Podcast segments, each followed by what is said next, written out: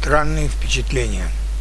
Я вижу почти каждый день в рубрике Exchange Request русские тексты так называемого Мака 167. Они вызывают у меня довольно странные впечатления. С одной стороны, он берется высказывать свои мнения по любому поводу, что в принципе неплохо. С другой стороны, такой мешанины разговорных, книжных, устарелых и только что придуманных слов в одном и том же тексте я давно не встречал. Я не знаю, с какой он страны и каков его родной язык. В профиле указано, что его родной язык английский, но я вижу, что многие на сайте неправильно указывают свой родной язык.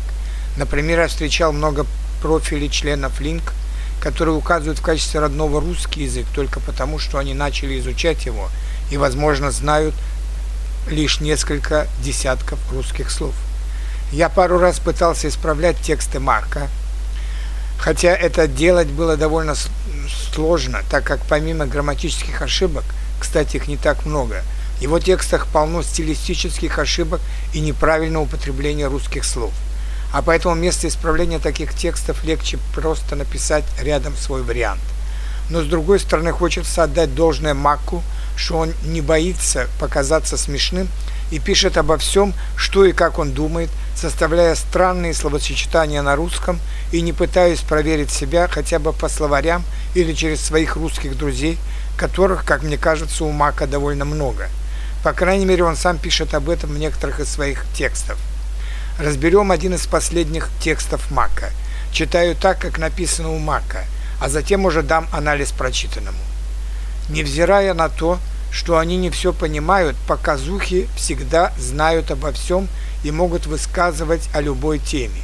Более того, они пренебрегают реакцией зрителей и не обращают внимания на выражение лиц людей, с кем они говорят. Я молчу в изумлении, когда я говорю даже про то, что человек сказал, и он не может фокусироваться ни на одной из моих слов. Разговор с показухой, как будто ты говоришь с стеной или радио, мне кажется, что стена, по крайней мере, имеет навык молчит. Если ты знаешь одного из такого, из такого человека, вероятно, что это ты. Я правильно понимаю концепт показухи. А теперь несколько комментариев и исправлений.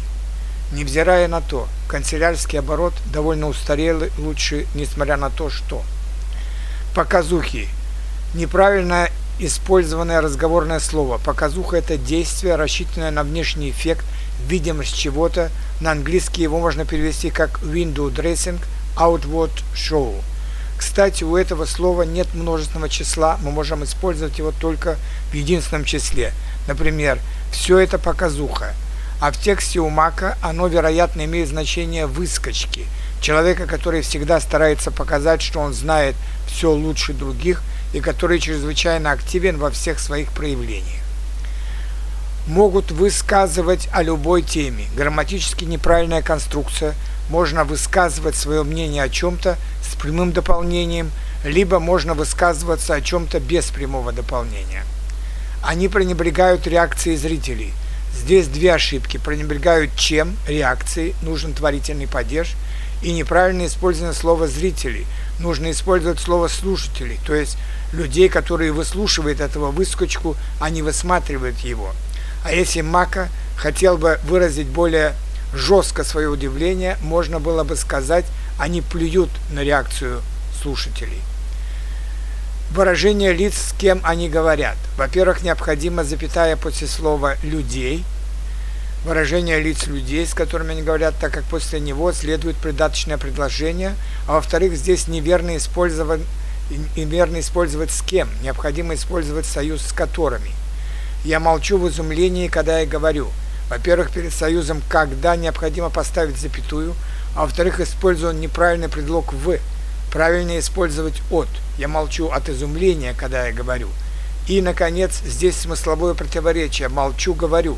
Так человек молчит или говорит – Говорю даже про то, что человек сказал. Здесь не нужна запятая после слова «говорю», но зато нужна запятая после слов «про то» перед союзом «что». Говорю даже про то, запятая, что человек сказал. Он не может фокусироваться ни на одной из моих слов. Здесь нужно использовать глагол совершенного вида «сфокусироваться», а также использовать предложный падеж словосочетания не на одном, на чем. Разговор с показухой, как будто ты говоришь с стеной или радио.